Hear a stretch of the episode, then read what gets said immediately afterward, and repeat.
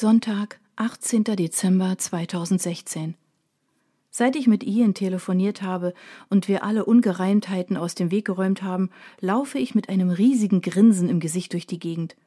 Mina meinte heute Morgen, dass es schon beinahe unheimlich wäre, weil ich nicht mehr damit aufhöre, aber ich kann es einfach nicht abstellen, und wenn ich schon mal gute Laune habe und dann noch im Dezember, will ich sie auch genießen. Gestern Abend habe ich Mina natürlich sofort freudestrahlend erzählt, was Ian gesagt hat und dass wir uns heute schon wieder treffen. Ich habe ihr aber auch gesagt, dass ich ein schlechtes Gewissen gegenüber Finn habe, weil er nicht da ist und ich trotzdem wieder einigermaßen glücklich bin. Mina hat nur gegrinst und gesagt, dass das genau das ist, was Finn sich für mich wünschen würde, aber es fühlt sich trotzdem irgendwie falsch an. Ian und ich sind zwar nur sowas wie Freunde, und ich glaube nicht, dass sich das so schnell ändert, aber es fühlt sich trotzdem so an, als würde ich Finn mit einem anderen betrügen. Ich habe mir gestern sogar überlegt, das Treffen wieder abzusagen, aber Mina hat mich vom Gegenteil überzeugt. Heute Mittag will sie mich wieder stylen, auch wenn ich dem nur äußerst widerwillig zugestimmt habe. Aber letztendlich hat Mina in Sachen Mode meistens den richtigen Riecher, ganz im Gegensatz zu mir. Also, ich hau dann mal ab. Ich hab so ein Gefühl, dass meine Muse wieder zurück ist, verabschiedet sich Mina augenzwinkernd und macht sich auf den Weg ins Atelier. Ich freue mich für sie und irgendwie auch ein bisschen für mich. Nachdem das ganze letzte Jahr ein einziger Albtraum für mich war, habe ich das Gefühl, dass es jetzt endlich besser wird und ich mit meinem Leben weitermachen kann. Als ich so darüber nachdenke, kommt mir das Nikolausgeschenk meiner Mom wieder in den Sinn. Da ich dachte, ich sei die nächsten paar Jahre nicht dazu in der Lage, das Set zu benutzen zu können, habe ich es in meinem Arbeitszimmer sicher verstaut.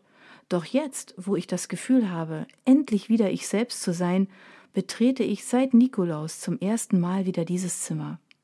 Es ist ein merkwürdiges Gefühl, mich an meinen alten Arbeitsplatz zu setzen.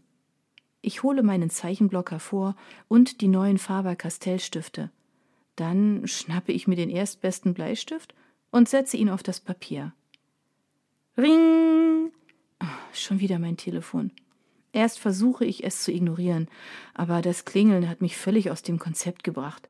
Also stehe ich auf und sehe nach, wer mich stören will. Als ich Ethans Name auf dem Display sehe, bereue ich es sofort aufgestanden zu sein. Er hat es heute Morgen auch schon zweimal bei mir versucht, aber auch da habe ich mich strikt geweigert ranzugehen. Warum versteht er nicht, dass ich nicht mit ihm reden will? Schnell drücke ich den Anruf weg und schalte das Handy ganz aus. Bevor ich wieder zurück im Arbeitszimmer bin, klingelt es wieder, aber diesmal an der Tür. Oh, wer ist denn das jetzt schon wieder? fluche ich vor mich hin, und als wolle er mir zustimmen, miaut George. Ich kann nicht glauben, wen ich da sehe, als ich durch meinen Spion schaue. Vielleicht sollte ich in Zukunft die Haupteingangstür abschließen, aber dann würden sich bloß die Nachbarn beschweren. Ich bin so wütend, dass ich die Tür mit voller Wucht aufreiße. Was zum Teufel willst du hier, Ethan? Wütend starre ich in sein Gesicht. Du gehst nicht an dein Telefon, wirft er mir vor, ebenso wütend. Vielleicht ist mein Handy gegen deine Nummer allergisch, fahre ich ihn an. Sei nicht albern, Caitlin. Ich habe ihn noch nie meinen vollen Namen sagen hören. Es muss ihm wirklich ernst sein. Ich kann mir nicht vorstellen, was er mir so Wichtiges zu sagen haben könnte. Lässt du mich jetzt bitte rein? fragt er ungeduldig, weil ich ihm nicht geantwortet habe. Nein, sage ich langsam und übertrieben deutlich und will die Tür zuschlagen, aber er ist natürlich schneller als ich und hält sie offen. Das muss ich dringend mal üben. Was fällt dir ein? Lass das, Ethan. Es geht um Finn, okay? Bei Finns Namen lasse ich sofort von der Tür ab. Was ist mit Finn? frage ich ihn. Das sage ich dir, wenn du mich endlich reinlässt. Das ist nichts, was man zwischen Tür und Angel bespricht. Eine Weile schaue ich ihn prüfend an, um herauszufinden, was dahinter steckt und ob das nur wieder eine Masche von ihm ist, dass ich mir irgendwelche Ausreden und Lügen anhören kann. Aber aus irgendeinem Grund habe ich das Gefühl, dass er es diesmal ehrlich meint. Na schön, aber wenn du mir eine weitere Lüge auftischt, fliegst du sofort raus und nächstes Mal kommst du hier nicht mehr rein, stelle ich klar. Okay, sagt Ethan erleichtert und ich lasse ihn rein. Anscheinend kommt er direkt von der Arbeit, denn er hat seinen Aktenkoffer bei sich. Zusammen setzen wir uns ins Wohnzimmer und Ethan beginnt zu erzählen. Ehrlich gesagt weiß ich nicht genau, wo ich anfangen soll. Aber ich muss dir eine Menge erklären, und es tut mir leid, ich hätte dir das alles längst sagen sollen. Jetzt bin ich völlig verwirrt. Was hat das jetzt wieder zu bedeuten? Gespannt warte ich ab, was als nächstes kommt. Nach einer Weile nimmt Ethan seinen Aktenkoffer und legt ihn vor sich auf den Wohnzimmertisch. Kurz zögert er und holt dann zwei Briefumschläge heraus. Was ist das? frage ich ihn, obwohl ich mir nicht sicher bin, ob ich die Antwort wirklich wissen will. Ethan scheint es schwer zu fallen, die richtigen Worte zu finden. Immer wieder setzt er zu einer Erklärung an, nur um gleich nach dem ersten Wort wieder von vorne anzufangen.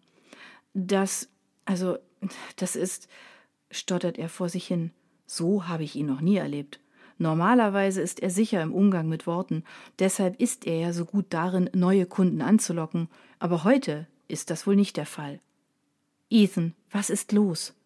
Er holt noch einmal tief Luft. Er hat Angst, das kann ich ihm deutlich ansehen. Es ist nicht so einfach. Bitte sag mir die Wahrheit, fordere ich ihn ruhig auf, weil ich ihm die Angst nehmen will. Okay, murmelt er leise. Du wirst mich jetzt wahrscheinlich noch mehr hassen, als du es ohnehin schon tust. Aber du musst wissen, dass ich immer noch dein Freund bin. Das hat sich, seit ich dich kennengelernt habe, nicht geändert, auch wenn es für dich vielleicht nicht so aussah. Er holt nochmal tief Luft und ich habe das Gefühl, gleich in Ohnmacht zu fallen. Was kann so furchtbar sein, dass ich ihn noch mehr hassen würde als jetzt? Finn hat ein Testament hinterlassen, sagt Ethan und macht eine kurze Pause. Dabei beobachtet er, wie ich auf sein Geständnis reagiere, aber ich reagiere überhaupt nicht. Oder zählt das auch schon als Reaktion? Willst du nichts dazu sagen? fragt mich Ethan irgendwann, als ich nicht antworte. Ich schaue ihn an und denke angestrengt nach. Ich weiß nichts von einem Testament, sage ich schließlich. Das, ja, das wusste ja auch nur ich, gibt er zu. Was? Warum? Ich verstehe das nicht. Wie kann er von einem Testament wissen und ich nicht? Und was viel wichtiger ist, wenn er davon wusste, warum hat er es dann niemandem gesagt? Ich nehme an, du bist nicht gut weggekommen in seinem Testament? Lass mich raten, er hat mir die Anteile vermacht? Gifte ich ihn an. Kate, das hat damit überhaupt nichts zu tun. Ach ja? Warum hast du es dann niemandem gesagt? Warum hast du es mir nicht gesagt? Hast du nicht gerade noch gesagt, du wärst immer mein Freund gewesen? Wie kannst du mir so ins Gesicht lügen? Mit jedem Satz werde ich ein bisschen lauter, bis Ethan irgendwann zusammenzuckt, aber das ist mir egal. Warum sind es zwei Briefe? will ich wissen.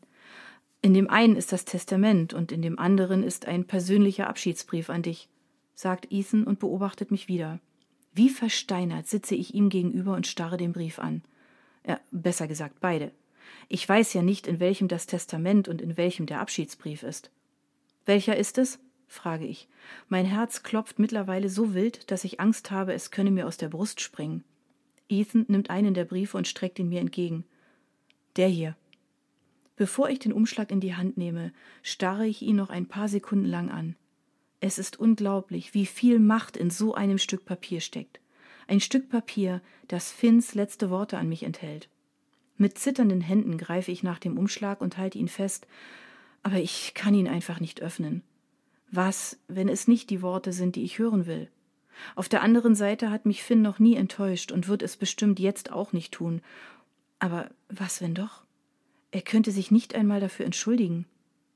Willst du ihn nicht öffnen? fragt Ethan verwirrt. Doch, aber ich bringe meinen Satz nicht einmal zu Ende, so große Angst habe ich vor dem Inhalt des Briefes. Du brauchst keine Angst zu haben. Es wird dir gefallen. Traurig lässt er den Kopf sinken. Und dann wirst du mich hassen. Woher weißt du, was drinsteht? frage ich ihn. War ja klar, dass er ihn öffnet und einfach liest, oder? Vor ihm ist gar nichts sicher, noch nicht einmal Finns letzte Worte. Seltsamerweise schleicht sich ein kleines Lächeln auf Ethans Lippen. Er hatte Angst, es wäre nicht gut genug für dich und bat mich, ihn zu lesen. Natürlich war er mehr als nur gut.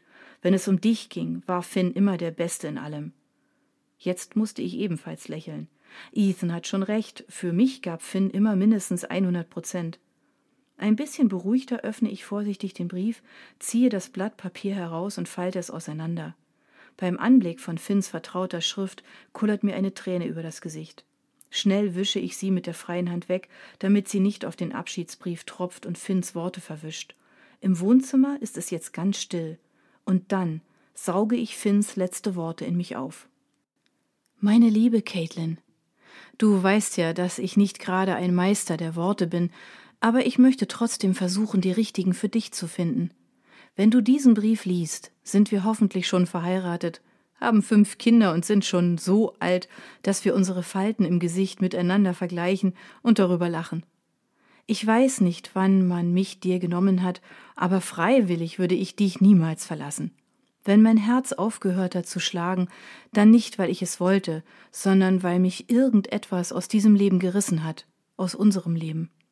Eigentlich wollte ich dich mit diesem Brief trösten und dir Mut zusprechen, aber er klingt eher dramatisch als aufmunternd. Dafür entschuldige ich mich lieber gleich. Und dafür, dass der Brief nicht 300 Seiten lang wird, entschuldige ich mich auch. Aber du weißt ja, Worte sind für mich wie Computer ohne Technik. Schlicht unmöglich. Ich hoffe, das verzeihst du mir. Und ich hoffe, du verzeihst mir auch, dass ich dich zurücklassen musste. Glaub mir, hätte ich die Wahl gehabt, wäre ich nicht gegangen. Ich würde niemals freiwillig einen Ort aufsuchen, zu dem du mir nicht folgen kannst aber solange es keine Zeitmaschinen gibt, kann ich es leider nicht rückgängig machen. An dieser Stelle solltest du unsere Firma damit beauftragen, welche zu entwickeln. Ich kann dir gar nicht sagen, wie dankbar ich bin, mein Leben mit dir geteilt zu haben, dich an meiner Seite gehabt zu haben. Jeden Tag durfte ich in dein wunderschönes Gesicht schauen, und trotzdem hatte ich immer das Gefühl, nicht oft genug hinzuschauen. Wenn ich nur daran denke, dass ich vor all den Jahren beinahe nicht mit auf die Studentenparty gegangen wäre und ich dich nie kennengelernt hätte. Wie einsam wäre mein Leben ohne dich dann gewesen. Ich wäre nicht komplett gewesen, weil dein Teil gefehlt hätte. Der Teil, der so unsagbar wichtig ist und mich vervollständigt hat. Ich liebe dich, Caitlin, und das wird sich auch im Tod nicht ändern. Keiner könnte mir je meine Gefühle für dich nehmen, weil sie dafür einfach zu stark sind. Wahrscheinlich wirfst du den Brief gleich in die Tonne, weil er dir zu kitschig ist, aber jedes Wort ist wahr. Um nichts auf der Welt würde ich ohne dich leben wollen. Genau deswegen werde ich dieses Weihnachten, dem Fest der Liebe, um deine Hand anhalten. Ich hoffe doch sehr, dass du Ja gesagt hast und ich mich jetzt hier nicht völlig blamiere. Ich möchte bis zu meinem letzten Atemzug mit dir verbunden sein. Deshalb will ich dich endlich heiraten. Ah, wahrscheinlich haben wir das längst. An dieser Stelle denkst du bitte an unsere Hochzeitsnacht. Ein Lächeln stiehlt sich mir auf die Lippen. Ich kann Finn förmlich vor mir sehen, wie er frech vor sich hingrinst, während er diesen Satz zu Papier bringt.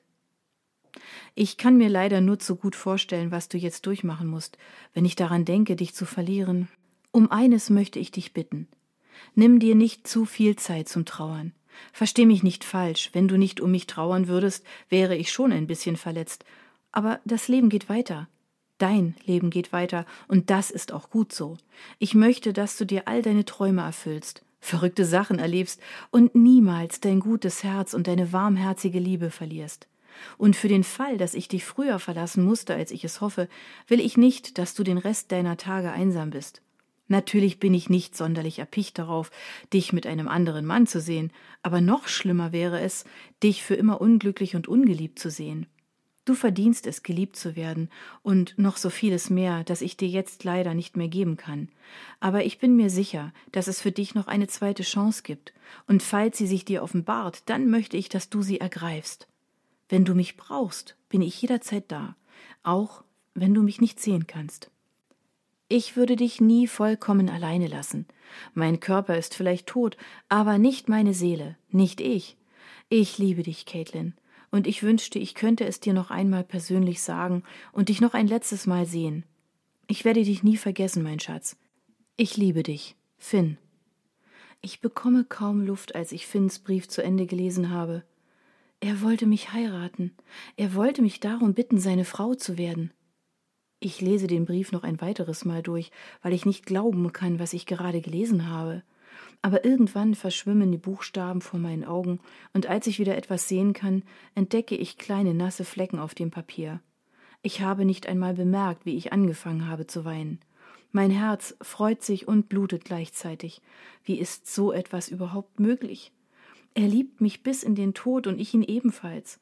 Unzählige Gedanken und noch mehr Gefühle wirbeln in meinem Kopf umher, aber ich schaffe es nicht, sie in eine sinnvolle Reihenfolge zu bringen. An einem Gedanken bleibe ich aber immer wieder hängen. Finn wollte um meine Hand anhalten. Wie kann etwas so schön und gleichzeitig so traurig sein? Der schönste Gedanke in Finns Leben bereitet mir solche Schmerzen, wenn ich daran denke, was hätte sein können. Du wusstest es, schnief ich. Du, du wusstest es und hast es mir nicht gesagt. Während mir weiterhin die Tränen über das Gesicht laufen, schaue ich Ethan verständnislos an.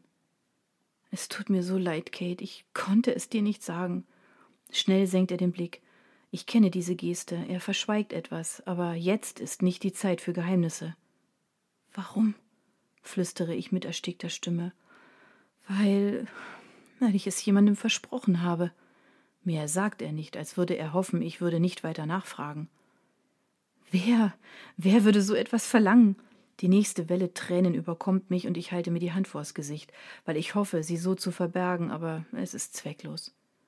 Wenn ich dir das sage, würde es dich nur noch mehr verletzen, versucht Ethan mich davon zu überzeugen, nicht weiter nachzuhaken. Aber ich muss es wissen. Ich muss wissen, wer mir Finns letzte Worte und seinen Heiratsantrag, zu dem er niemals kam, verheimlicht hat. Bitte, bitte, ich muss es wissen. Wer war das? Eine Weile ist es still und alles, was man hören kann, sind meine Tränen, die mir immer noch unaufhaltsam über die Wangen laufen. Schließlich hebt Ethan den Kopf und sieht mich traurig an. Es war deine Mom.